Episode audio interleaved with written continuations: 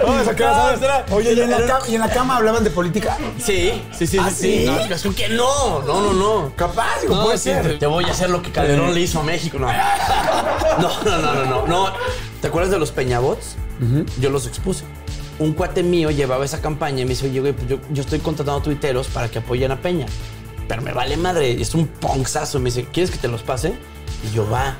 Me pasa la lista, güey, y la publico. Órale, putos, están los Peñabots. Yo no tenía a nadie que quisiera monetizar conmigo. Porque yo hablaba de Slim, de Telcel, de Coca-Cola, de Televisa, o sea, entonces eras, eras una papa caliente, güey. A mí ya me patalearon hasta que, hasta que estaba sin fuerzas, se me murió mi jefa, güey. Lo que más amaba en la vida. ¿Tú crees que me vas a herir con un comentario de Twitter? Con quitarme un programa, bebito, yo he estado en el infierno, cabrón. El presidente me consta que jamás pidió mi cabeza, jamás dijo, métase con este güey. Cuando yo publico O sea, él no coartó la libertad de expresión. Jamás, jamás, jamás, hasta la fecha. ¿Te ha Ni tratado de comprar? Sí, claro. Muchas veces. Muchas veces, sí.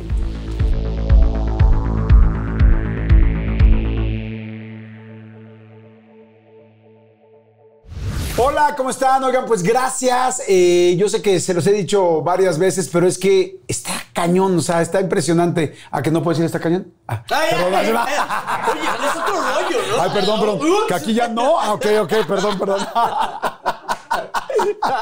No, oigan, ¿saben qué? Que en serio está impresionante la cantidad de views, la cantidad de shares, de tanta gente que está compartiendo. Gracias por los comentarios, gracias por todo. En serio, híjole, estamos felices. De parte aquí de todo el equipo, que somos seis, que hacemos este, De los 88 este programa, de los personas que 88 personas que hacemos este, estos, estos documentos o estas entrevistas. En serio, muchas gracias por toda la gente que está en la entrevista y por todo lo que están ayudando. Muchas gracias. Y hoy, bueno, tenía muchas ganas de entrevistarlo. Lo conocí hace como unos dos años y medio, ya lo admiraba yo mucho, me cayó increíble, me di cuenta que era un tipazo y, y bueno, el tipazo es lo más importante porque lo otro ya lo sabíamos, ¿no? Es- está considerado el youtuber más exitoso, tiene radio, ha tenido tele, eh, lo llamaron, inclusive cuando llegó de Chihuahua a México ya querían que dirigiera todo un periódico ha tenido muchas cosas muy, muy importantes. Prácticamente 7 millones de seguidores, nada más. Imagínense lo que son 7 millones de personas que quieren saber todos los días lo que dices, lo que comentas y que en muchos de esos casos, en la mayoría de los casos, están de acuerdo. Por supuesto, hay mucha gente que tampoco está de acuerdo y de eso se trata. Precisamente por eso él lo ha hecho también. Pero como les decía, todo eso es bastante, bastante impresionante, pero muy X al lado de cuando lo conocí dije, ah, cara, qué chingón una persona. O sea, qué buen pedo de güey. Señor Chumel Torres. ¡Amigo! Invitaré a otro güey. No, es un tipazo, güey. Me dije, ah, pues ahorita va a venir un güeycito comunica, güey. Alguien así cabrón. No sé, cabrón. ¿Cómo estás, Chubelito? Bien, carnalito, muy Qué bueno, ¿qué? muy Entonces. ¿hoy whisky? Hoy, hoy se bebe, bebé. Ok, hoy se, bebe, bebé. Señores, por favor, ya saben de qué se trata esto. A ratito nos vamos a echar la última y nos vamos. Así es que la idea es que ustedes una vez a la semana se tomen algo con nosotros. Una chela, un café, un whisky, un mezcal, un tequila, como lo estoy haciendo yo en ese momento. Es que realmente tomen algo rico, que se Sí. la pasen bien y que lo disfruten. Usted, señora, diga que es café, pero échale un piquetillo ahí. que estás tomando? No, un café normal. Pero Sí. que traiga ahí veneno. Tú eres de Chihuahua. Sí, el día que tú y yo nos conocimos, platicamos chidísimo. En serio, no saben lo padre que platicamos y lo bien, la buena vibra que, que- que me generaste. Y este, tú eres de Chihuahua, pero arrancaste allá, pues evidentemente, pues con tus hermanos, son cuatro hermanos. Eh, tu infancia, ¿cómo eras, por ejemplo, con tu papá? ¿Cómo te llevabas con tu mamá? Feliz. O sea, sí era, sí era muy la familia Coca-Cola, cabrón. O sea, sí, güey, te lo juro, era como dos carnales y nos iba chido en la escuela y el papá haciendo carne asada y el perrito ahí, y la mamá así de, ah, ensalada, ya sabes. Este, tuve una infancia bien chida, güey. Muy feliz, o sea, eh, pobre, sí. O sea, no nos iba tan cabrón. Este, yo hace poco le decía a mi carnala, nunca tuve ropa mía hasta como los 14, güey, por O sea, ejemplo. todo, todo lo iban Pues heredando. sí, pues los primos que préstame los tenis del amigo, no sé qué. Este, éramos, pues sí, pobres, pero nunca nos faltó nada, güey. Y está bien chingón porque este, todo el esfuerzo de mi jefe era para ir al, al club, porque a la vez estábamos en el campestre, Ah. porque él sabía muy bien que el deporte, pues éramos nadadores de toda la vida y, y, este, y raquetbolistas y, acá, nos iba a alejar de muchas cosas, güey. Entonces vivió una infancia como muy inocente, güey. A mí sí me sorprenden cosas así de la, de la gran ciudad. De la- de la gran sí, ciudad. Sí, sí, De la capi- mío de la pasó- capital, ¿no? va, güey. Una vez que pasó que la- cuando me mudé acá y, y una de las primeras citas que tuve con una chava, pues acabó en mi depa, ¿no? Se va en la mañana y dije, bueno, pues ya somos novios. O sea, así de conservador, güey. ¿Qué tal que yo casi O sea, así de norteño, güey. Es más, entonces, Sale la morra de mi casa y dije, bueno, pues ya me va a presentar a sus papás y este, ¿no? ¡Ay, mi vida! Sí, güey, sí, sí, no está. Y tú viste la morra, oye, pues te veo por ahí del miércoles, ¿no? Y yo de, ¿cómo? Y lo sí, pues se llama sexo casual. Y yo de, platícame más de esta maravilla, ¿no? Dije, oye, Ciudad de México. Oye, y en el fondo no tu corazoncito dijo así como de. Ya comprándole cepillo de dientes. Ya y- te estaba- ya te estaba- Exacto. ya te estabas Yo, enamorando. aquí está tu toalla. pero- Exacto. No, está padre. Yo sí, sí soy como medio ranchero en algunos aspectos, güey, la verdad. Oye, y entonces en esa infancia que me dices que pues sí, con un poco de carencias, pero que al mismo tiempo como que tu papá muy clavado en pa- poderles pagar el campestre para Sí, darles también clavado, algo sí. del deporte y todo este rollo, este, que alguna vez tuvieron un rollo con una caja de mamuts, esos mamuts Mm. que, ¿qué pasó? El árbol de mamuts, güey. Eso es. Pues mucho tiempo fuimos, por siete años, mi carnal y yo, Emilio, ¿no? Y nos llevamos año y medio, güey. Entonces, todos los que tienen hermanos muy cercanos, pues antes era agarrarte del chongo, pero bajo cualquier circunstancia. ¿no? Claro. Entonces, tenemos un terrenito, una granjita que tenía mi papá a las afueras de Chihuahua. Y tenía un huertito, cancha de básquet. Tenía un, un terrenillo ahí donde mi papá sembraba y todo. Y hacemos carnes asadas los domingos. Ese era el punto. Y mi jefe un día compró una caja de mamuts del, del, del pastelito. Este Sí, sí, sí. Este, y viene el número impar, güey. Entonces comes 1, 2, 3, 4, 5, 6, 7, güey. Y mi canal y yo fue de, güey, pues rífate, pues rífate tú, pendejo. O sea, y entonces nos empezamos a agarrar vergazos, güey. Y mi jefe, para evitar la trifulca, dijo, güey, a ver, espérate. No sabe rico un mamut a la mitad. Dijo, siembrenlo y puede crecer un árbol de mamuts, güey. Teníamos ocho años, güey. Entonces volteé a ver a mi canal y dije, güey, ¿qué, güey? Pues chingue su madre, güey. Pues chingue la tuya. Y mi o papá sea, el mamut que se estaban madreando Ajá, dijeron, dijo, sembremos. Dijo, siémbrenlo y, y va. Y nosotros, pues va, güey. Él de seis, yo de ocho, dije, pues órale, güey. No, y con ese pedo la reforestación Ajá, está bien, ¿no? Sí, luego, aparte Chihuahua es muy fértil. Entonces, este, nos dio dos palas y empezamos a cavar. Y sembramos el pinche mamut y nos quedamos ahí viendo, güey. Y ahí descubrimos que la naturaleza es muy lenta, güey, ¿no? Entonces, pues ya se acaba el domingo, la mano, no sé qué. Y mi papá, muy listo, en la semana nos iba diciendo, oye, pues no, ya aprendió. Ya aprendió que decir que ya brotó una plantita. Entonces, no mames, se chinga más, ¿no? Y entonces en la semana nos iba diciendo, no, pues ya este, está dando ahí los frutillos, están como muy chiquitos, pero yo ocupo el domingo ya Pero ustedes no iban al terreno, no, evidentemente. porque íbamos solo todo- los domingos. Ok. Ajá, pues, estamos en la escuela. Y entonces el domingo nos dice, güey, no, pues ya, ya, ya está dando frutos, ya este, está el árbol chingón. Y, mi y me acuerdo que fuimos a misa, güey. Y yo estaba de, pinche padre, apúrese, güey, que estoy a nada de ir a mi árbol de mamuts en el canal. No, güey, o sea, yo estaba así de, güey, iba en el coche, en el carro ahí con mi canal y así de, ¿qué vamos a hacer con tanta riqueza, güey? Tanta abundancia, güey. Llegamos, abrimos la, la- el portón del terreno, güey, y un nogal, efectivamente, con 20, 30 mamuts colgando, y Emilio y yo así de, a la ching. Yo me acuerdo que pensé realmente, dije, ya no necesito nada más en la vida. O sea, ya, ya tengo mamuts, tengo salud. Yo creo que ahí estamos, ¿no? Poco nos importaba que los mamuts tuvieran el, el empaque con un tape y un hilo. No, pero era tu fucking árbol de mamuts. Y me acuerdo que lo primero que hice fue, le tengo que hablar a mi primo, se va a cagar, güey. Y agarramos, éramos tan chiquitos, imagínate que teníamos una scooter, como una motito, como una Vespa, y mi Emilio y yo no podíamos, o sea, quedamos parados. Entonces, pero era Chihuahua y era un terreno, entonces nos dejaban andar en moto a los ocho. Y nos fuimos al teléfono público y le hablé a mi primo, le dije, güey, tienes que venir. Tengo un árbol de mamuts, cabrón. No, Mi primo, voy para allá en este momento. Entonces llegó y literal, llega mi primo Fer y mi primo Josi y me dice el güey, ya no necesitas nada en la vida. güey". ¡No! Ay, no. Soy No sabía, soy el primero el no sabía. Donald Trump de los mamuts, güey. Entonces estuvo padre. Fíjate que mi infancia estuvo siempre muy marcada por Oye, eso, ¿no? Pero me- qué, qué buen, Ah, qué buen este rollo de tu papá. o sea, Sí, qué, detalle tan más lindo. Le echaban muchas ganas a, a- a la fantasía, güey, que teníamos. O sea, yo me acuerdo una Navidad que, que no teníamos para regalos. Ajá. Y le compraron a mi carnalita, a mis carnalitas chiquititas, les compraron una, eh, una cocinita, estas de Fisher Price, que como que se desdoblan así. Y dijo mi jefa, su regalo va a ser que ustedes la van a limpiar y la van a, se la van a poner bonita. O sea, su regalo va a ser regalar.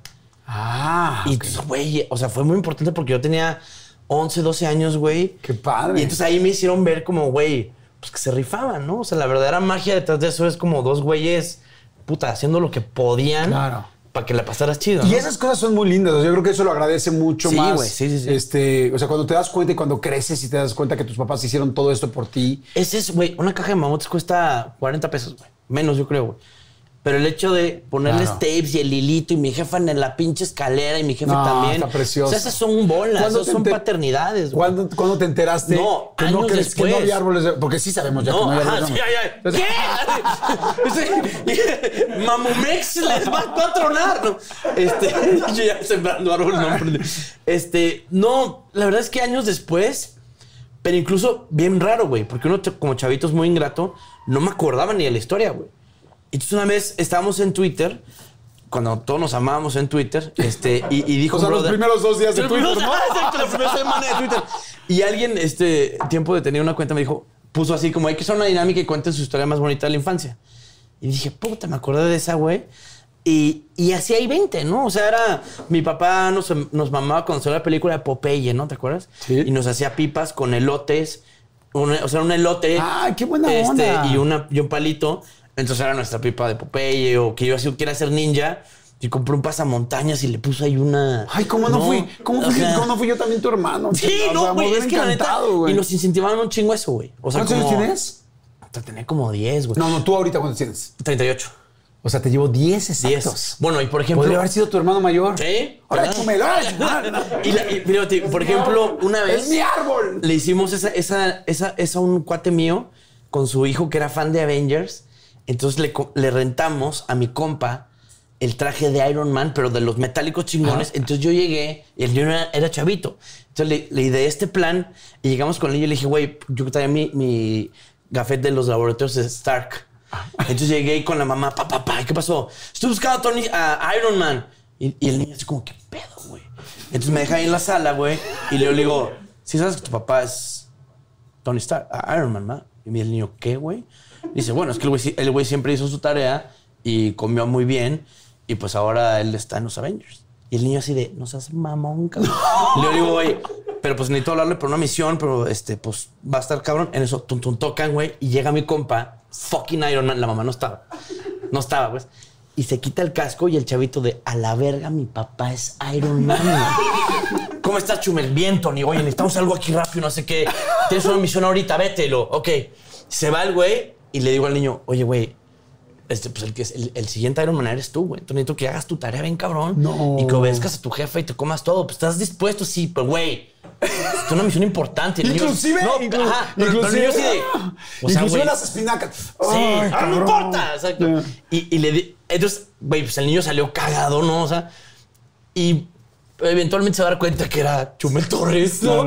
Y su papá retó una faja y un, y un traje de Iron Man, pero güey, eso, eso se la Oye, siempre, ¿no? y El niño salió cagado y es como, o sea, la hizo bien. No, le dio Exacto. susto, no. Y ahorita el niño es drogadicto porque no pudo con el con la presión de que su Oye. papá es Iron Man. ¿Cómo se manejaba Santa Claus en tu casa? ¿Y cómo te enteraste? Pues. Santa Claus en el norte no tiene cobertura, güey. ¿No? Se llama el niño Dios, güey. Ah, ¿en el Es el niño Dios, Dios? porque es el niño Dios, este, porque somos católicos. Acá eran los reyes, nosotros nos burlamos de los chilangos porque hasta el 6, chidote, güey, yo desde el 24 tenemos juguetes. Este era pedirle al niño Dios, entonces le puedes pedir una cosa grande y una cosa chiquita. Ok, y en tu O sea, casa era así una cosa grande y una, cosa, chica. Ajá, una cosa grande era, por ejemplo, no sé, pues un Batman y una cosa chiquita. ¿Un era- Batman, el muñeco sí, completo? el muñequillo. Ajá. Este, y la cosa chiquita, pues era, no sé, dulces o cualquier pendejada. Siempre estuvo padre, este, por ejemplo, eh, pues es que eran muy creativos mis jefes, güey. La Navidad de la bici, por ejemplo, que todos somos la Navidad de la bici, ¿no? Me llegó la que yo quería, güey, una Jofi que salía en Chabelo y dije, güey, ya chingué, güey. Y entonces en vez de comprar bicis nuevas, mi papá cada año las repintaba y les ponía calcomanías y era una, eran las mismas biclas, No manches. pero eran pintadas, güey. Salud por tu sí, jefe. Sí, sí, O sea, salud por tu papá y por tu mamá. Qué chingonería. perros, sí. Eso es algo precioso, güey. Lo que me acabas de decir es algo precioso. Entonces, las pintaban. Perdóname, te interrumpí. Entonces las pintaban y para nosotros era una fiesta, güey, pues porque pues, eran nuevas, güey. O sea, nomás era, le cambiaban la cadena y, la- y las, y las, este, calcomanías. Yo te valía madre y mi papá la vendía como nueva hasta que te das cuenta, güey, no es cierto, pero pues sí es cierto un poco, ¿no? Entonces, Claro. creo que suplieron mucho de, de la carencia de varo con imaginación. Entonces, por ende, pues nos hicieron como, como eso, güey, como que no se les dormía, ¿sabes? O sea, no se les cerraba el mundo si no había ¿Y cómo fue cuando te enteraste que el niño Dios tenía dos papás? Fue más cabrón todavía, fíjate, porque es que mi jefa era una verga. güey. Yo ya sabía qué onda, ¿no? Este, y entonces yo quería un Game Boy. ¿Te habían dicho en la escuela o qué? Pues sí, como que sabes, ya estás grande y como que te das cuenta, ¿no? Pues en el. En el. en la- entre los- las pláticas sabes todo, ¿no? Y entonces yo quería un Game Boy, yo ya sabía qué onda, pues que eran mis papás. Y me dice mi mamá, pero es que pídelo y reza. Y yo, pinche Dios. Cada, bueno. y me decía, pero es que ¿cómo es o qué? Le digo, no, pues es un videojuego, mamá. Tú no sabes nada de la tecnología, no sé qué. Y me dijo, bueno, pues reza el rosario. Dice, reza el rosario este, y, pídele bien, con fe. Digo, "No, no yo sé que son ustedes, que mamá me está diciendo. Pero yo siempre le decía a mi jefa, güey. Y entonces reza el rosario. Y amanece el pinche Game Boy. A pesar de que no... Claro. Yo sabía qué onda, ¿no? Entonces, como que mi jefa era eso, güey. Como que incentivaba vi- que, que fuéramos buenos morrillos, ¿no? Qué buena Sí, onda. está cagado. Salud, hacemos un refil, ¿no? Sí. Hacemos un refil, porfa. Y entonces, bueno, en la escuela, por lo que entiendo, eras entonces matado. Eras matado, pero... No, o sea, me, me volví matado. O sea, siempre fui inteligente. En la, en la primaria y en la secu no tenía ningún, el mínimo pedo. Y hasta que entré a la prepa, empecé a enfrentarme con las matemáticas y dije, foco. Y hace poco le contaba a un cuate de que yo sí que soy muy creyente de cómo puedes cambiar tus actitudes y de repente como decidir algo y dejar de ser esa otra cosa, ¿no? Me pasó que me saqué en primer, o sea, secundaria y prepa, era- digo, secunda- secundaria y primaria, el mínimo pedo, ¿no? Nunca estudié, nunca hice nada. Y en la prepa, güey, empezamos a ver cálculo y me saqué mi primer cero, güey. Y me entrega el profe de, en primero de prepa, me entrega el primer examen que tenía yo de prepa, me entrega un cero, güey. Y entonces abro la mochila y me topo el sándwich que me hacía mi mamá todos los días. Y dije, güey. De mamut. Y dije, güey, esta vieja le está echando estos huevos a este sándwich porque piensa que yo me estoy rifando en la escuela. Y yo aquí valiendo verga, güey. Y me salí llorando del salón ¿Cómo crees? de, de- de la vergüenza, güey, ¿no? Entonces llegaron dos compitas míos y me dijo, güey, te vamos a ayudar y vas a ver que te a ir cabrón. Y dije, güey, no vuelvo a reprobar en toda mi vida y nunca me voy a volver a reprobar. ¿En serio? Nunca. Wow. Nunca, nunca. Oye, ¿y cómo eras para el ligue en la escuela? Malo, mames, malísimo lo No. que le sigue. ¿En serio? No, no, güey, a ver, o sea, yo soy malo para ligar a la fecha. O sea, todas mis, todas mis novias benditas sean, me han ligado. O sea, se- o sea, han, han hecho así como de, a ver, güey, te estoy ligando, imbécil, ¿ya te diste cuenta? Y yo, ¿Se ubica lo que te estoy agarrando? Ajá, ay, sí, sí. ah, claro, aquí es conmigo. No, malo. O sea, era, yo sí era muy nerd. Pero me gustaba, o sea, la neta es que, que, este, sí, en mi video se llama Príncipe de los Nerds, pero es por eso, o sea, dibujaba cómics, este, jugaba con mis, con mis brothers, este, Nintendo, o sea, nunca, pues este, ya hasta que empiezas a notar a las niñas, como que empiezas a echarle ganas a eso, pero yo malo, malo, malo, o sea, Pero a ver, yo te veo con el ojito claro y todo, como Sí, no, no, no, no. ¿Toda tu familia es así? Sí, sí, pero no, no.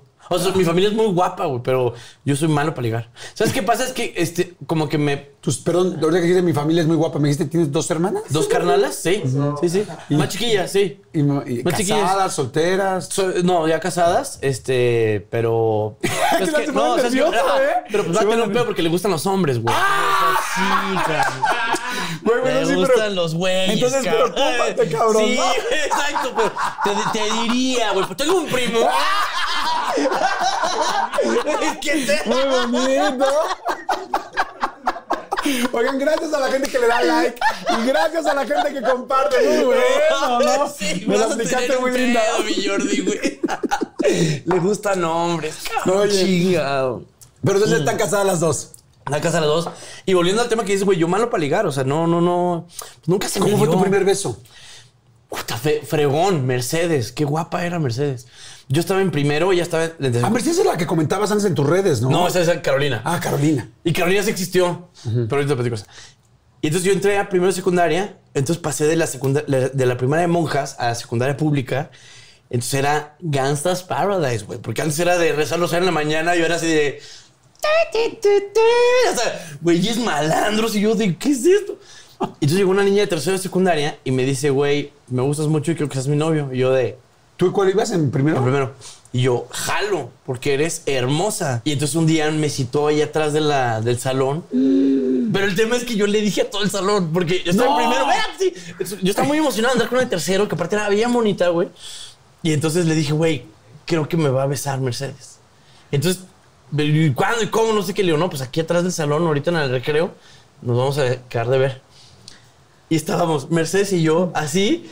Y todo el salón viéndonos aquí, güey. No, ¿cómo crees? De por sí es difícil. Sí, pero entonces me da el besillo y dije, ay, qué rico está esto. Entonces ya le digo, ¿te puedo besar otra vez? Y digo, sí. Y ya después me- ahí me volví adicto. Y entonces ahí, como que sí me pasó ese, ese rollo de, de ser malo para ligar, pero como que era medio menzón. Y eso también las atraía. Pues no sé, yo creo. Oye, y Natalia Telles, porque cuando, quiero decirte que cuando andabas con Natalia Telles, todos, todos estábamos aquí, porque todo el mundo nos gusta Natalia Telles, ¿no?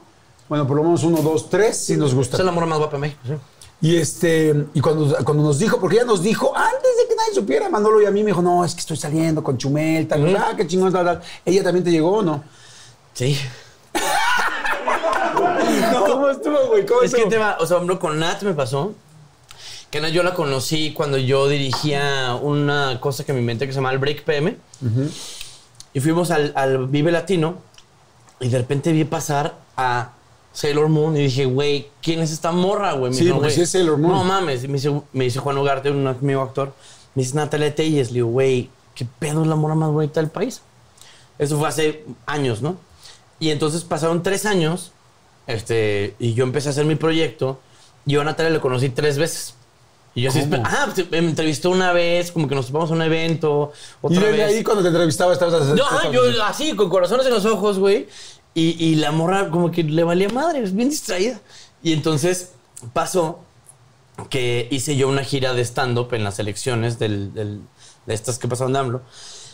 Y yo había, estuve encagado esto porque yo ya había hecho sold out, o sea, ya estaba el Metropolitan lleno. Y me dice Osvaldo, este, uno de mi equipo, me dice, oye, güey, hablaron de MBS que Natalia te quiere entrevistar. Pero ya llenaste, entonces les dije que no. Y yo, No en mames. este momento les marcas, güey, y llévenme ahorita con Natalia, pero tienes que grabar pulso. Me vale madre, güey. Entonces, No grabé pulso ni nada. ¿Ah, sí? Claro, güey, era Natalia Telles, bro. ¿Ya lo hubieras hecho o no, cabrón? Obvio sí. Bueno, vamos en, en- en- con Ricky y yo en la Vespa, así, porque quería llegar rápido. Entonces llegué con Nat y, pues, sí, una ángel de vieja.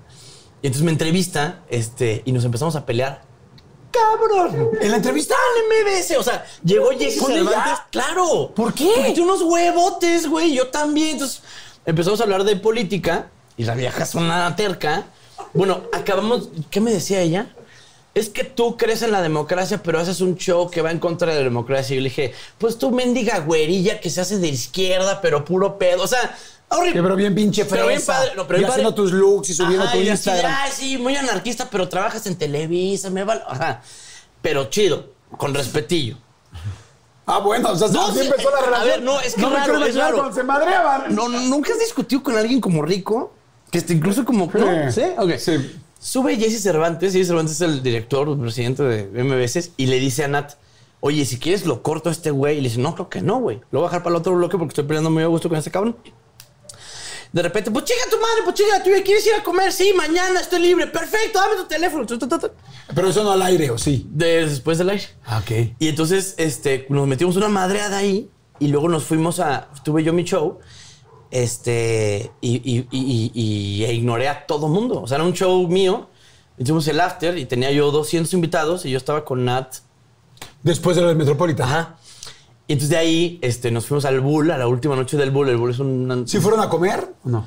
No, no llegó. Ajá, fue al Bull. Sí. O sea, la siguiente cita fue al Bull. O sea, Ajá. fue la noche del Metropolitan y luego el Bull. Exacto. Y entonces estuvo raro porque de repente, este, pues estamos platicando horas hasta que me dijo, oye, güey, pues dame un beso. Y yo así de, ¿sabes qué me pasó? Que dije, o sea, siempre me he sentido como que insuficiente y dije, no, creo que no está pasando esto.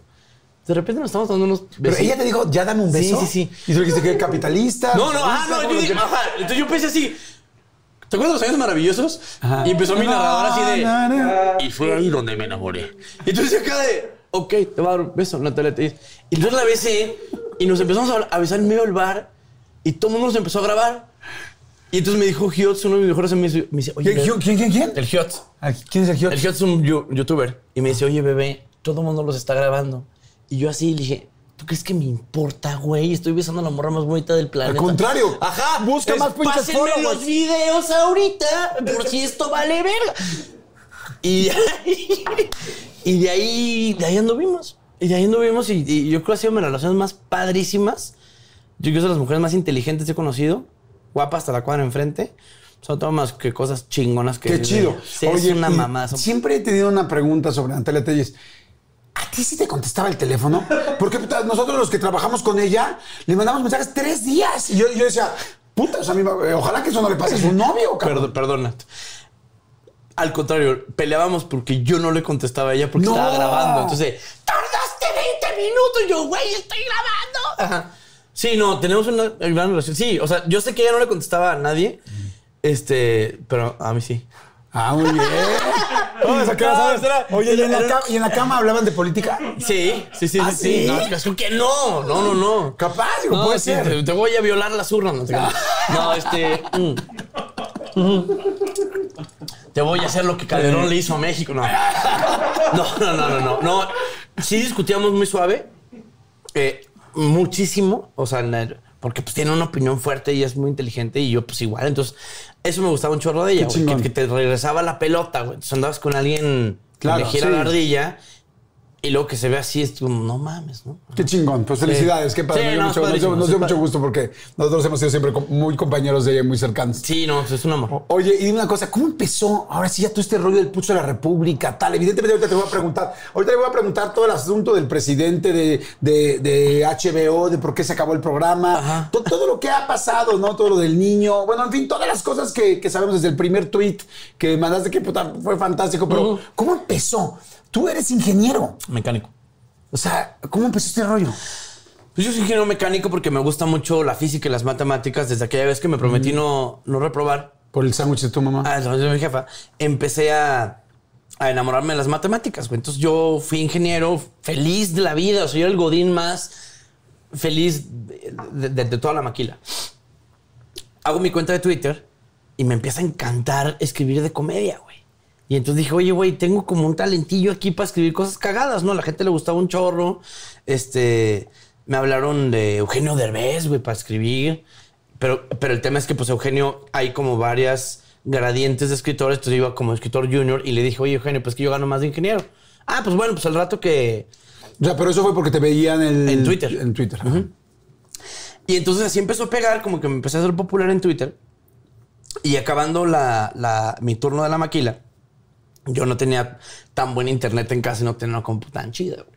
Y entonces lo que hacía es que aprovechaba mi, mi después del turno pa- pa- para ver YouTube. Y entonces un día me topo a Jon Stewart y a Stephen Colbert con el Colbert Report.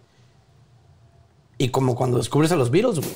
O sea, yo dije, no mames que esto existe, cabrón. O sea, y vi enfermamente videos de estos de Daily Show y de, de Colbert Report y de John Oliver y de Bill Maher y así dije, güey, o sea, yo quiero hacer esto toda mi vida, güey, acá. Y entonces empecé a diseñar, pues ese programita, ¿no? Hago un tweet cuando fueron las elecciones del 2012. Ahí descubrí que la gente estaba polarizada. Por ejemplo, yo ponía un tweet de burla a Josefina Vázquez Mota y todo el mundo decía de sí, a huevo. Ponía un tweet anti y era como de, güey, no mames, qué pedo, pinche vendido. Y dije yo, ¿cómo, güey? La gente sí es fan de esto. Algo que me empezó a poner un día. ¿Te acuerdas de los peñabots? Yo los expuse. Un cuate mío llevaba esa campaña y me dice, oye, güey, pues yo, yo estoy contratando tuiteros para que apoyen a Peña. Pero me vale madre, es un ponzazo. Me dice, ¿quieres que te los pase? Y yo, va. Me pasa la lista, güey, y la publico. Órale, putos, están los peñabots. Y todo el mundo, todo el Twitter fue de, no mames, qué cabrón. Este güey se está metiendo en estas como el cosas. primer Anonymous, ¿no? Sí, O sea. y ahí te va, güey. Y todo el mundo, güey, es indignante, qué peña, este que aquí met- metidos en Twitter. Y me dice el mismo, güey. Dice, oye, también coordino los de AMLO, güey. ¡No! Te los paso, jalo, güey. ¿Cómo crees? Me dice, güey, están los AMLObots. Y la respuesta fue, ¿por qué vamos a confiar en tu lista, Chumel? O sea, dije yo, dude, hace un día y medio estábamos todos en, ¿no? Entonces ahí entendí rápido quién era Andrés Manuel. Sacó una cosa que se llama la Secretaría de la Honestidad. Y yo dije, en un tuit ese, puse, AMLO propone crear la Secretaría de la Honestidad. Ojalá pronto proponga la Secretaría dejar de valer tantísima verga, ¿no? Me acuerdo, ese fue el tweet. Y entonces... Un tweet fuerte. O sea, que llamó la atención muy Pues llamó la atención muy cabrón porque lo, le dio retweet Gabriel Cuadri y a las horas lo hacen candidato a la presidencia. Nadie sabe quién era Gabriel Cuadri y se meten a su Twitter y lo primero que había era mi pinche jeta, güey. Y sale con López Dóriga, güey. ¿El de- tweet? El tweet. Un tuitero, Chumel Torres, es un tuit tan vulgar que me metiera en un problema legal para poderlo decir, pero se los voy a tratar de explicar. Y lo lee y era la primera vez que un tuitero salía en la tele. Y entonces de ahí me escriben de expansión y me dicen, oye, güey, pues haz una columna de esto que te pasó, ¿no? Un brother que ya me, me, dice, me gusta mucho cómo tuiteas, siento que puedes escribir bien. Órale, va. Le pido permiso yo a mi jefe, a Toño, en la maquila, para quedarme a hacer a hacer mi, mi columna. Publico esta columna, precisamente como relatando todo esto, y me marca como a los dos días el presidente de Expansión y me dice, oye, güey, pues es el, la columna más leída del portal. Y dije yo, wow, qué mal esta expansión para que yo el- ¿No? O sea, sí está lata de atún, güey. O sea, sí. Entonces me dice, güey, güey, pues hazte una columna quincenal. Y yo, jalo, güey, ¿me vas a pagar? Me dice, pues sí. Dije, chingón, güey. Entonces yo pedía permiso para escribir una columna política sin saber de política. Entonces, básicamente, guiones del pulso. Hasta que empecé a ver este, esos contenidos que te digo y le dije Expansión, le digo, oye, güey, pues estaría padre hacer un noticiero. Me dice, güey, pues píchalo, güey. Me compré un, un iPhone y lo grababa yo en mi, en mi, en mi carro, en, la- en el estacionamiento de la maquila. Y ahí practicaba. Antes, ¿no? antes de entrar a chambear. No, hombre, sí, ajá, antes de chumar. Lo escribía en la noche y en la mañana llegaba como una hora antes y me grababa y de, hola amigos. O sea, pues para mí, mamadas. Y entonces vine acá, lo grabamos y me dijeron, güey, está malísimo este pedo. No, ¿cómo que eres malísimo? Me dijo, está Creí que malísimo. te iba a decir chingoncísimo. Pero me dijo Mario La Rosa, está malo, pero hay algo, ¿eh? Dice, o sea, tienes mala adicción, el timing no es muy bueno, está grabado con las patas, pero hay algo ahí, güey, deberías de seguir. Ay, nos parecemos, así me dijeron igual a mí. Así me dicen siempre en Ay, el por- sexo. por fin- por Oye, fin hay malo, tenemos pero hay algo algo, en ¿eh? Total, güey, que pues me empecé a, a- a grabar. Y luego dije, ¿sabes qué? Pues es que este es mi sueño, güey. Y entonces renuncié a la maquila. Renuncié a la maquila y me acuerdo que le dije a, a Vidal, al director, me dice, güey, pues ¿a qué te va a hacer YouTube, cabrón? Le digo, mira, güey, la neta, por 10 años he sido el mejor Robin de todos los tiempos, le digo. He tenido, he sido el mejor segundo lugar. Siempre, güey. Entonces le digo, tú sabes que soy el mejor Robin. Si quieres un güey que te asista, I'm your guy. Acá voy a ser Batman, güey. A lo mejor, a lo mejor no va a salir, a lo mejor me doy putazos, pero güey, pues va a ser un proyecto mío por fin. Por suerte, el, el director de la maquila era. Déjame que te interrumpa. Sí, sí. Yo también fui el mejor Robin, cabrón. O, o digo yo. No, digo, no. Qué chingón. Y luego. Y entonces era eso, güey. Le decía, me, me dijo el director, me dice, güey, chingón, renuncia, siento que te ves de la verga, me dice la neta. Eso te digo. Sí, claro, pues, es- pues ese es Chihuahua y de repente va a ser un noticiero de política que no existe, pues no. Pero me dijo lo bien chido. Si no te va bien, regrésate, güey. Eres ingeniero, aquí vas a tener algo, las puertas abiertas. Si te falla algo, güey, aquí hay casa, güey. Dicho y hecho, güey. Pues me vine para acá y empecé con el pulso de la República. Y bien, güey. O sea, eh, eh, eh, tuvo buena aceptación. Luego nos llamó Yayo Gutiérrez, que tenía un canal que se llama No Me Revientes. Entonces yo hacía mi programa en su canal. Y de las 800 vistas se fueron a 250 mil, güey. Wow. Yo no podía- yo lloraba, güey. Decía de, güey, ¿cómo a tanta gente le puede gustar, no? Empieza a crecer el, el canal hasta que, pues ya íbamos en direcciones separadas y dije, oye, ya yo pues voy a sacar mi propio canal. Que estés bien, chidote. Y empezamos a, a jalar.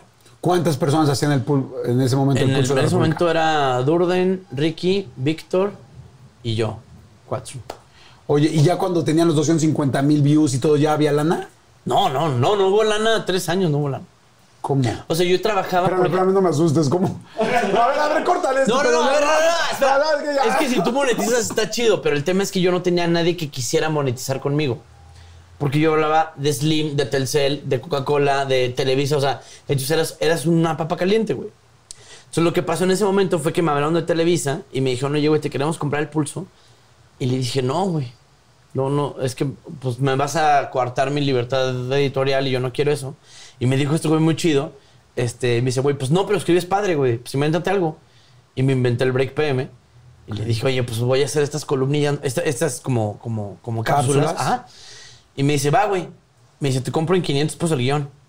Le digo, estás mamando, le digo, neta, güey. Yo tenía, era mi tercer mes sin pagar la renta, o sea, me iba mal, mal. Esa noche le escribí 25 guiones. No es cierto. Sí.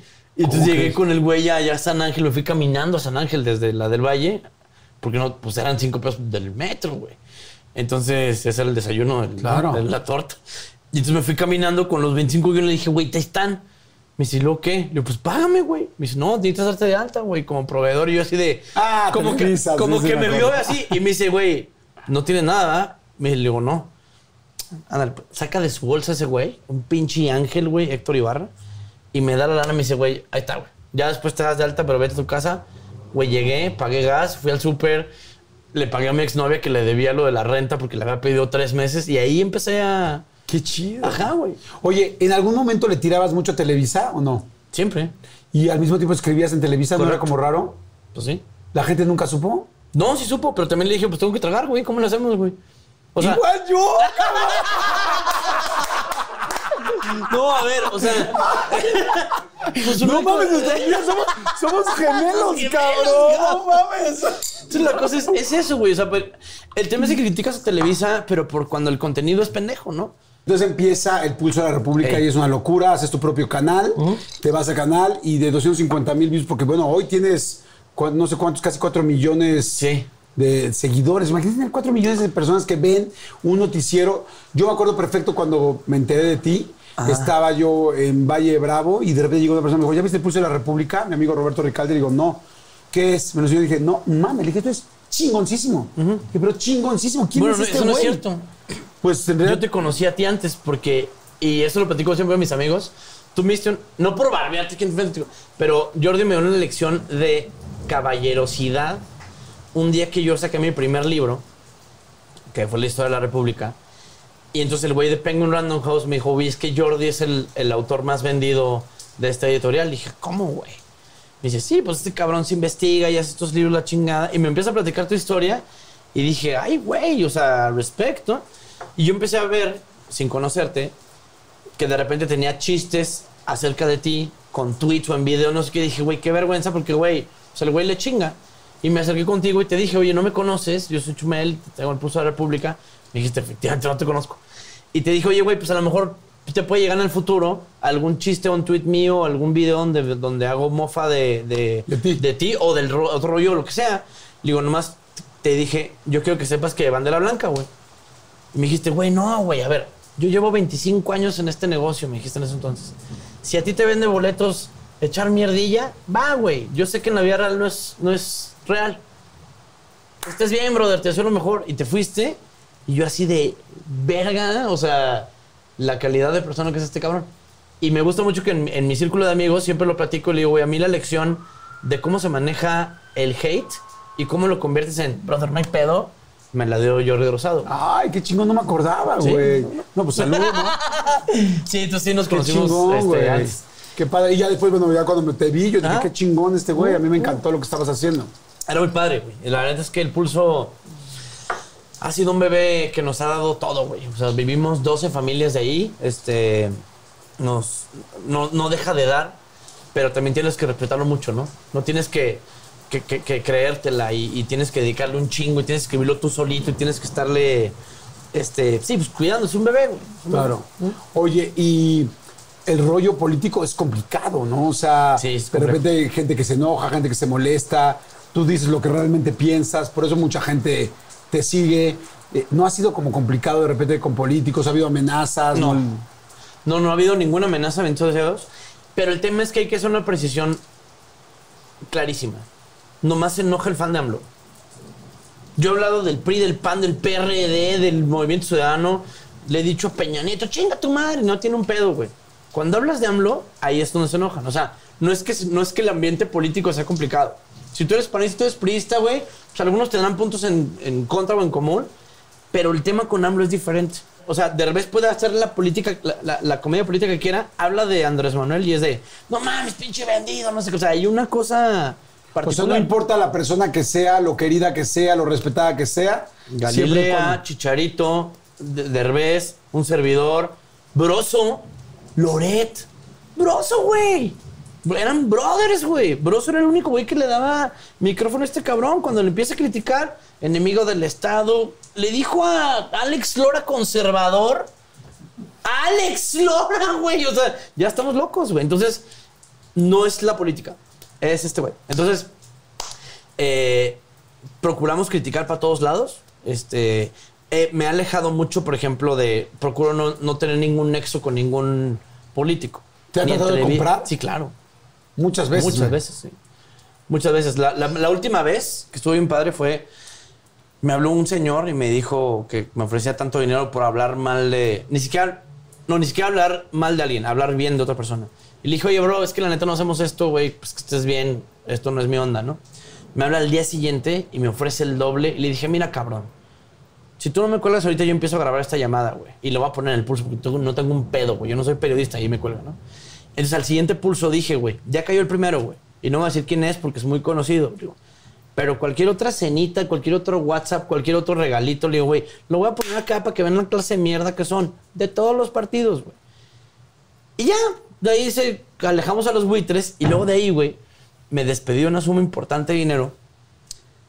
Pero me habló Madam Secretary Albright y me dijo, oye, quiero que hagas una conferencia en el Capitolio acerca de libertad de expresión en México. Wow. Entonces, eso me valió, eso, güey, la honestidad, güey. O sea, dar un discurso en el Capitolio y que Trevor Noah, el güey que hace Daily Show, fue- yo abrí y él cerró. Y cuando baja él me dice, güey, ah, you're the Mexican guy. Y le digo, sí, I'm the. Me dice, güey, you do a fine job. Entonces, pues, sí, por un lado te despides de un dinero que, güey, te puede haber pagado una puta casa o, o a mis carnalas algún seguro, no sé. Pero por otro lado, pues te da este tipo de oportunidades en donde de verdad hablas este, con conocimiento y con razón de, de lo que sabes tú. Y lo que sabes es, pues que nunca te vendes, güey. Eso está chido, porque le voy a decir algo. Ahorita que empezamos a platicar, eh, antes de que prendiéramos las cámaras, me estaba platicando Chumel dónde vive. Y, este, y me dijo, bueno, rento un departamento en X lugar. Y después este, me dijo, pero ya estoy comprando uno en otro lugar. Ajá. Pero a mí lo primero que pensé, dije, ah, qué chido. O sea, es como, sé que le va muy bien, pero le sigue chingando. Sí, claro. O sea, porque seguramente si hubieras aceptado cuatro o cinco de estas cosas, ya tendrías No, no, el departamento, No, tres no, casas. porque tres en realidad casas, esta claro, gente, sí. pues cuando quiere comprar votos, pues Exacto. compra lo que y sea. es lo que le decía a estos güeyes una vez que nos quiso comprar un empresario muy, muy perrón. Y para mi equipo le tembló el calcetín, güey, la neta. Y, y como que todo el mundo empezó como a... Sí, como, como a decir, acepta. Y les dije, miren, güeyes, tenemos un estilo de vida bien chingón. Nos despertamos a la hora que sea, güey. La primera cosa que tenemos que hacer es grabar a la una de la tarde, güey. Nos echamos unos whiskies ahorita que martes, ni siquiera sé qué es. Y, y digo, la gente quiere tener dinero para tener este estilo de vida, güey. Para escribir dos cuartillas y cagarse risa con los compas. Y vamos por todo el mundo, pre-COVID, a, a hacer stand-up y a cagarnos de risa. Le digo, güey, es el que no esté a gusto con esta vida, güey, gánale, güey. Yo no necesito una casa ni un Ferrari, güey. Yo necesito despertarme mañana, güey, y, estar tranquilo y vivir chido. Y decirle a mi niño, güey, cuando lo tenga, a mi hijo, de, güey, hay que chingarle hay que ser honesto, güey. Pues no puedo decirle eso si, si acepto una casa, un coche, este, una, una cosa corrupta. Porque mi jefa era una gran demócrata, güey. Ella pasaba por sus amigas cuando iban a, cuando había elecciones, pasaba en su troquita y la subía a todas las vecinas a ir a votar. No puedo hacerle eso a la memoria de mi jefa, güey. Claro. Y no puedo hacerle eso al futuro de mi hijo y decirle de, no, chingale, tienes que ser un gran hombre, güey. Y le dice, sí, pendejo, pero aceptaste dinero de un partido político y por eso tenemos este cantón. No, güey, el tema es que hay que chingarle. Y, y, y te sabe diferente, ¿no? Claro. Te sabe diferente una casa que te compras tú, te sabe diferente una cita donde invitas a una morra a un bonito restaurante y dices, güey, esto es de mi lana, güey, ¿no? No es como que me pagaron un favor, o sea, no sé, güey, a lo mejor no sé si es por norteño o por conservador, pero se me hace que así no es el mexicano, güey. Se me hace que por eso no duran las cosas a la gente que hace trampa, ¿no? Salud, amigo. Salud. Refila a toda la gente lo que estén tomando. vayan por chela. Lo que estén tomando, si están un whisky, una chela, un tal. Pero, por favor, la idea de este programa o de esta grabación, de esta entrevista, siempre de la entrevista, es que se echen un drink con nosotros. Así que vamos a refil. Vamos a refil. Oye, ¿cómo manejas el rollo de los haters? Se- de repente Está- sí se puso duro con el rollo de Se AMLO puso y todo eso. perrón ¿no? con lo de AMLO, pero es que, digo, volvemos al tema, güey. Sé de dónde viene. Eh, sé que viene desde un... Y te- y te- algo muy importante que le pasa con el pulso. Hacemos la tarea y lo que decimos son cosas reales. No me estoy inventando nada. Está en video todo lo que decimos. O sea, si yo editorializara mi opinión y que dijera lo que yo creo que quiero que sepas, es de no, güey. El señor la está cagando y nomás estamos poniendo los videos, güey. O sea, el vato dijo, jaja, ahí están las muertes. Eso pasó, mi rey. Y te lo pongo en video. Pues el tema es que te caga, ¿no? Si es. El, el rollo en realidad es que resulta muy molesto que sea divertido, inteligente y popular el pulso de la República. Entonces, es, es eso, o sea, es- es- eres el troll perfecto. cuando viene el hate, cuando viene este tipo de, de reacciones, pues entiendes de dónde viene, ¿no? Claro. Pero no, yo no entendí, por ejemplo, la reacción que vino con este tema que nos pasó con el con APRED, Beatriz Gutiérrez, Andrés Manuel y su hijo y yo. Cuando se cancela el Congreso, ese con, el, Ah, Congreso. la- la- la- porque, a ver, para que la gente lo Un entienda. Facebook Live, güey, exacto. Claro, para que la gente lo entienda. O sea, al principio la CONAPRED iba a ser Un foro. un, foro contra el racismo. Y la discriminación. Y la discriminación. y íbamos a estar Maya Zapata, este, Alejandro Franco, Tenoch Huerta y yo. Y entonces. Me ahí- invitan, yo le dije a la morrita, le dije, oye, güey, ¿sabes qué? Este, no está padre que me invites porque yo sé qué va a pasar con esto y a la gente le va a, pues, a cagar que yo esté en ese foro. Y me dijo la chava con la dice, güey, no, pues la neta es que estaría padre que estuvieras ahí, que se escuchen todas las voces. Dije, ah, pues jalo. Perfecto. Entonces, tú dices sí. Después de esto, no sé si fue primero la primera dama o fue primero la mañanera. Fue primero Gabriela Barkentin anunciando que voy a estar ahí y de ahí se enoja la primera dama. Y dicen que cómo es posible que Chumel Torres, que antes ha sido racista o que ha tenido comentarios muy racistas, No, pues que- vaya a estar en un foro de, de esta envergadura, ¿no? Bueno, de, este tema. El tema es que, este, cuando hablé con Mónica Maxice, que era la directora del hoy difunto Conapred, perdón, Conapred, este, le dije eso, güey. O sea, a ver, yo hago chistes de lo que sea, ¿eh? De mujeres, hombres, fifís, chairos, UNAM, este, y TAM, ¿no? O sea, el tema es, aquí es plural, cabrón. Jamás he hecho yo un sketch vestido de indígena. Jamás he hecho yo un sketch que sea diminishing, porque yo sé pues, que eres público y que no, que no haces ese tipo de cosas. El tema es que yo sé qué, qué es lo que afecta. Y es que haces una opinión pública, pues de un tema que afecta a la izquierda mexicana y eso pues no se toca tanto, ¿no? Y cuando, sa- cuando la primera dama dice, hoy pues no estoy de acuerdo, ¿cómo es posible que vayan a invitar a Chumel Torres a este foro? Ajá. Este, A este ¿quién es el- Facebook Live. a este Facebook Live. ¿Quién, ¿Cómo te, te enteras por las redes? ¿Quién te dice? me dice, me entero por las redes y luego hablo con Mónica Maxice y me dice, oye, güey, pues ¿qué, ¿qué vas a hablar? Le digo, pues de, de normal, de que somos una sociedad clasista y racista desde las entrañas y, y estaría padre cambiar ese tipo de cosas. Le digo, le digo, ¿piensas que soy racista? Es otra cuestión. Y le digo, y a mí me choca un poco el CONAPRED porque cuando el doctor Mireles les dijo pirujas a las mujeres en Michoacán, pues nomás no metiste un curso de, de sensibilización.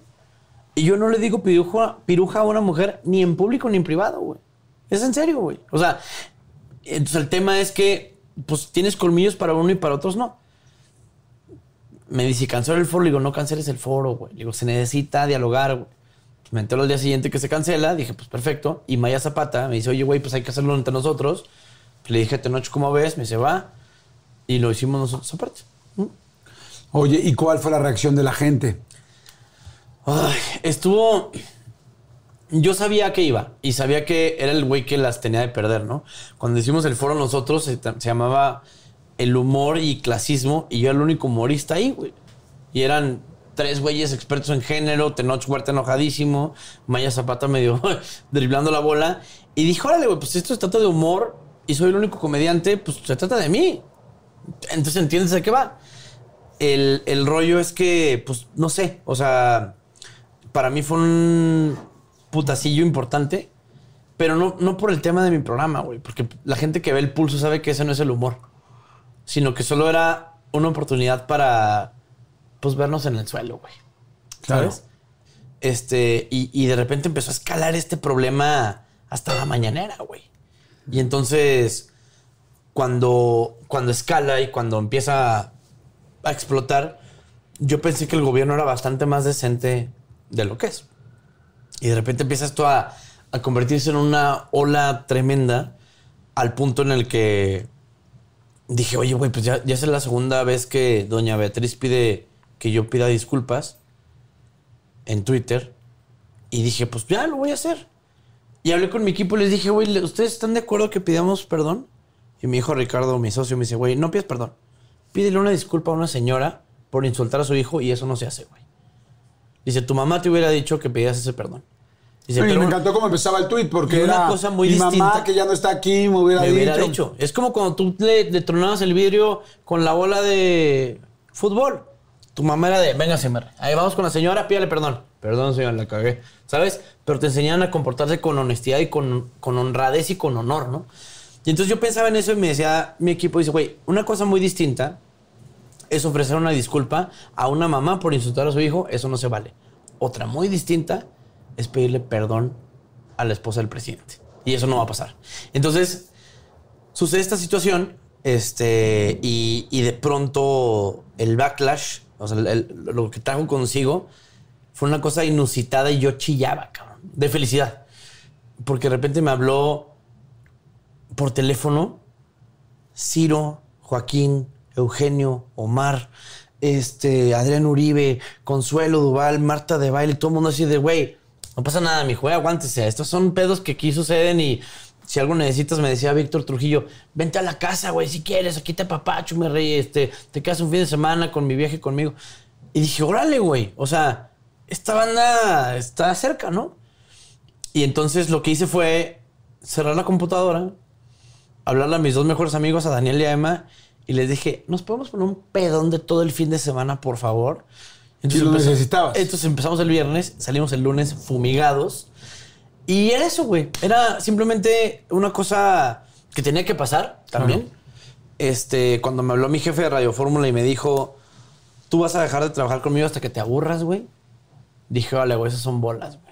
Ese es un jefe que está detrás tuyo y que te va a saber soportar, güey. Me dijo, sí, la cagó mi rey, no pasa nada. Nomás ya aprendiste la lección. Como un hijo, güey, ¿no? Y sí, te pega, o sea, sí, sí. Eso te iba a preguntar, o sea, es una vez que pasa esto. No, no te y- la neta, Jordi, no me pega anímicamente, güey. Me pega por mis carnales, güey.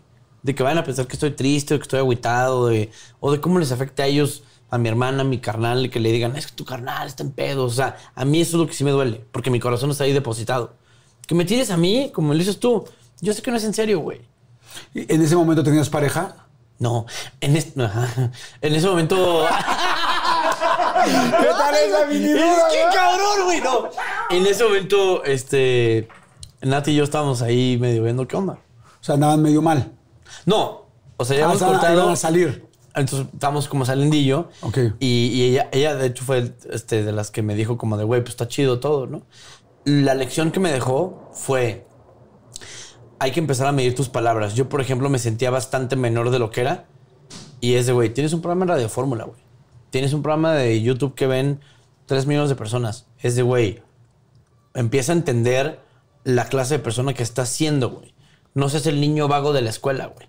Ya empieza a volverte de Chumi bebé, conviertes en Chumel Torres, güey. Para mí esa fue la gran lección de como sape. ¿No lo volverías a hacer? O sea, ese comentario. No, no, no creo que sea tan importante. Es un mal chiste, güey. Si fuera un... Ahí te va. Y es como lo, lo que decía Trino. Si fuera un buen chiste, lo repetiría. No es tan bueno, güey. Pero tampoco me arrepiento este, de lo que digo. Porque jamás fue en detrimento de nada, güey. ¿Y te consideras racista o no? No, güey, jamás. No, no. Hubo una parte buena, porque yo me acuerdo, por ejemplo, yo empecé a ver que gente de todo el mundo empezaba a mencionarte. Sí, la parte buena fue que nos puso, nos sentó en la mesa de los niños grandes.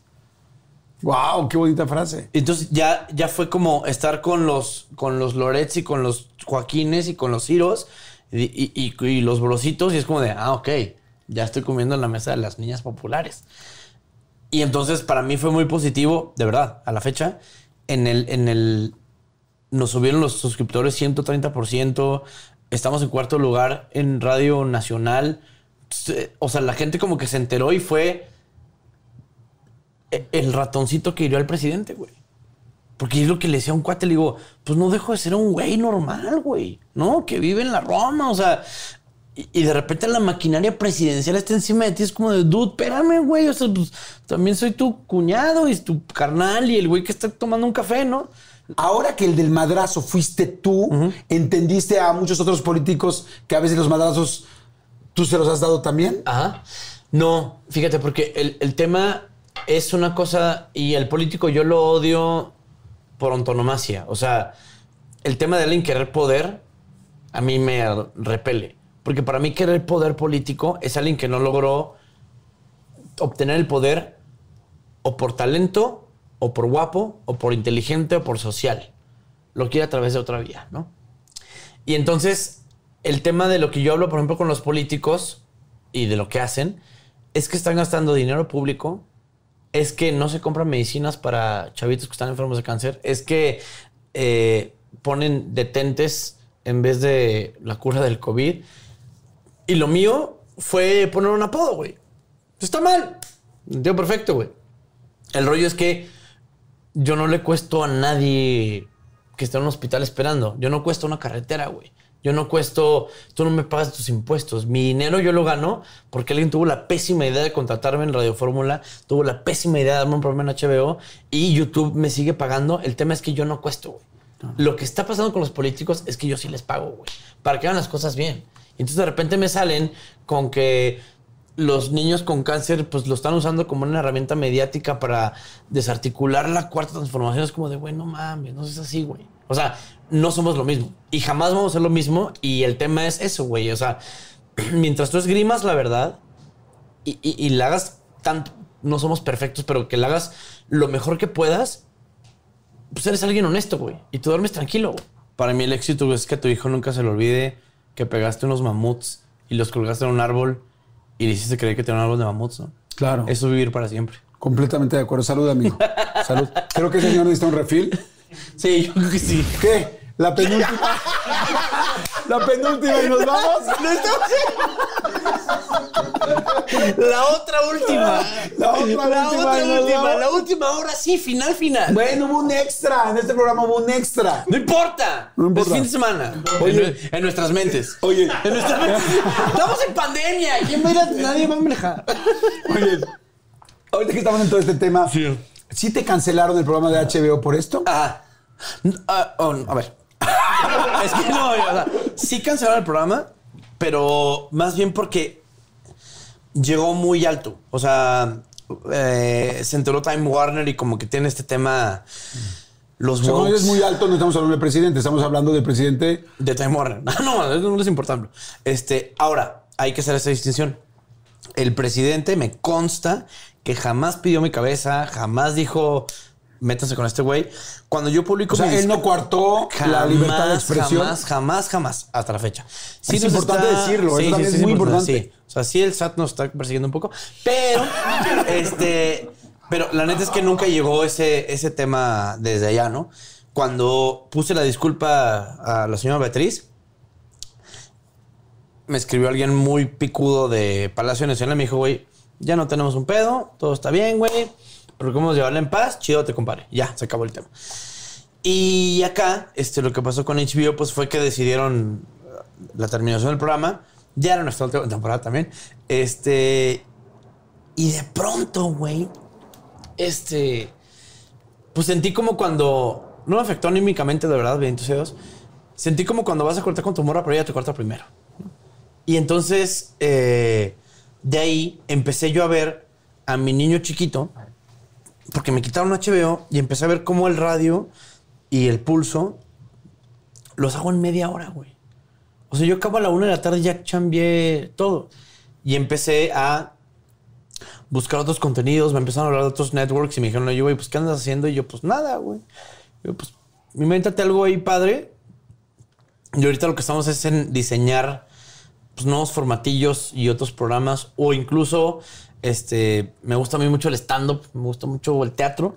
Y quisiera entrarle por ahí. O sea, vamos, llevarla como más calmada, güey. Porque la neta sí, pues no sé, como que el 2020 me hizo como con un step back y esta pandemia lo que me trajo fue mucha paz y me trajo mucha leer en mi casa, disfrutar a mis compas, ir a ver a mi sobrinito, mi familia. Y dije, güey, ok, hay esta parte donde no tienes que estar arriba de la bici.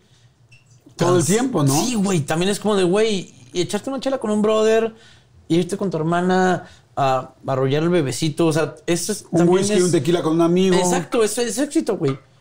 Y esta bola de hot tienes aquí, o sea, está bien, güey, pero el Este, y el tema Oye, es- no, no, yo solo ellos tres. no, no, no. Nomás tú y, y tú. No, y, y la parte padre es como de, güey, muchas veces pensamos, y siento que es por nuestra manera de que somos educados, que el que tiene más dinero y el que tiene más poder y el que tiene más, que vive en el último piso es más feliz, güey. Yo lo veía muy bien en la maquila cuando teníamos un jardinero en la maquila y, hacía los, los arbolitos y la chingada. Y a mí me encantaba ese brother, por- y a toda la, empresa nos encantaba porque siempre silbaba, güey. Ahí silbaba sus rolas y cantaba, no sé qué. Y nos caía también que dijimos, oye, güey, que gane más dinero, metámoslo al- al piso de producción. Y sea superador y lo. Y, le- y Y se gane acaba- más. y se acabaron los silbidos, güey. Y el güey como que iba triste a trabajar. Le dijimos, oiga, güey, don no sé quién. ¿Qué pasó? Le digo, no, es que me dice, a mí me encantan las plantitas. A mí me gustan los arbolitos y, la- y- y- y dijimos, de güey, ahí estaba la felicidad en ese güey. El tema es que nosotros creemos que ganar más significa ser más feliz, güey. Y ese güey hacía lo que le encantaba, ¿no? No importa si ganaba un peso ganaba 10. Es como decía Van Gogh, el tema es pintar, Claro. ¿verdad? Y hoy tienes programa de radio que es de los número uno de todo, de todo el país. Tienes el Pulso de la República, que es una locura la cantidad de gente. O sea, hay- la mayoría de los programas de televisión no logran ese rating, esa cantidad de personas que te están viendo. Este, has hecho teatro, ha actuado, estando, conferencias, congresos, shows. Es una locura lo que estás haciendo.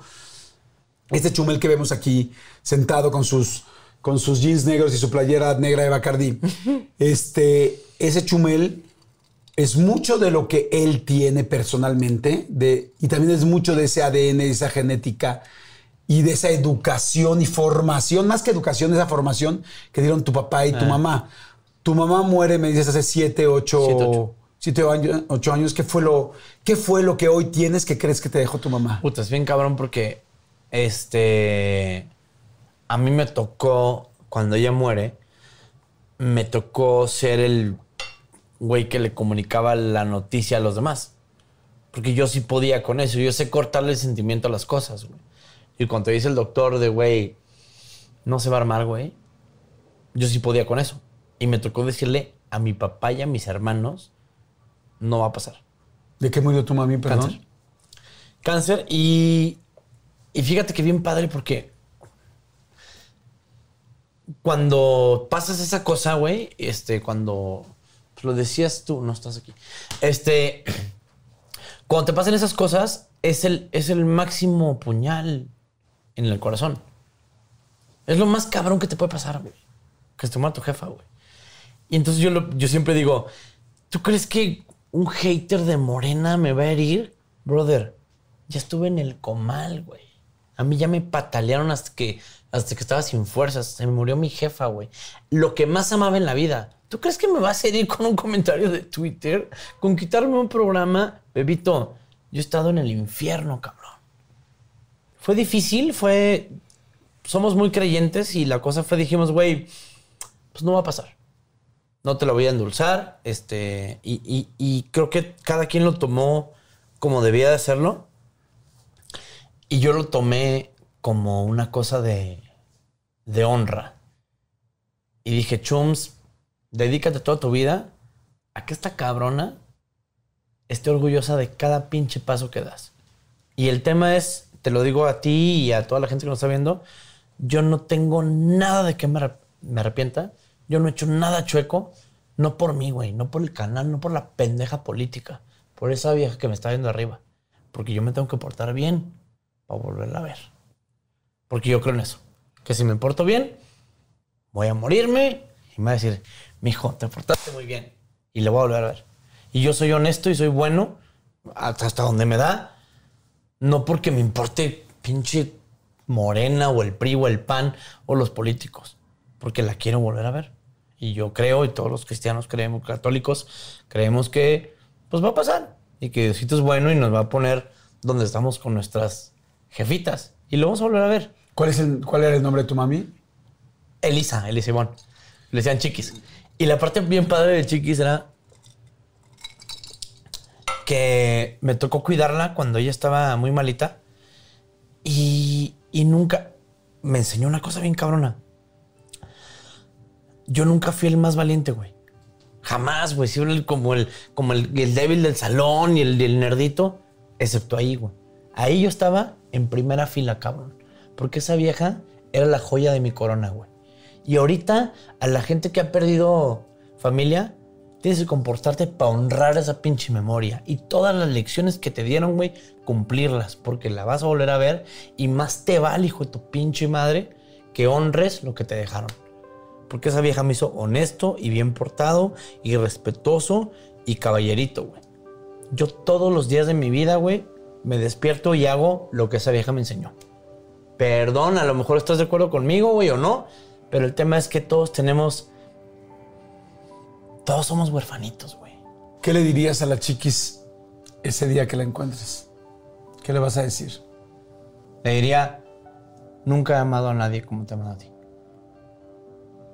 Y esa es la parte chingona y es muy necesaria, es muy, es, es muy cierta, porque cuando ella se murió yo le dije, le digo, yo me encargo de mis carnales, güey. Déjamelos, yo ya soy un hombre, yo me encargo de mis carnales y de mi hermano y de mi papá que también tiene alcoholismo déjamelos, güey. Yo sé ser ese güey. Pero tuve la fortuna de decirle a mi jefa, ya vete, ya estuvo. Ya, no estás chido, güey. Date para allá y yo te alcanzo. En unos años, en 10, en 20, en 15, mañana, pero te voy a volver a ver. Y me voy a portar bien para que te vuelva a ver. Yo me voy a ganar el volverte a ver.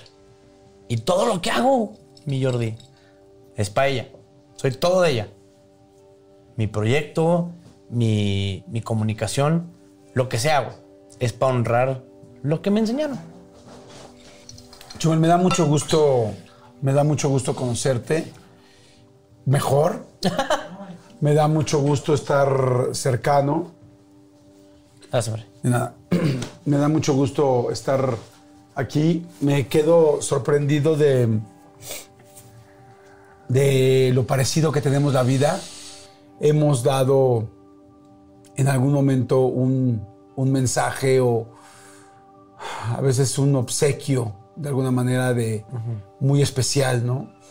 Eh, a diferentes personas, diferentes situaciones, pero, pero te mandan algo y te lo quiero dar. y te lo quiero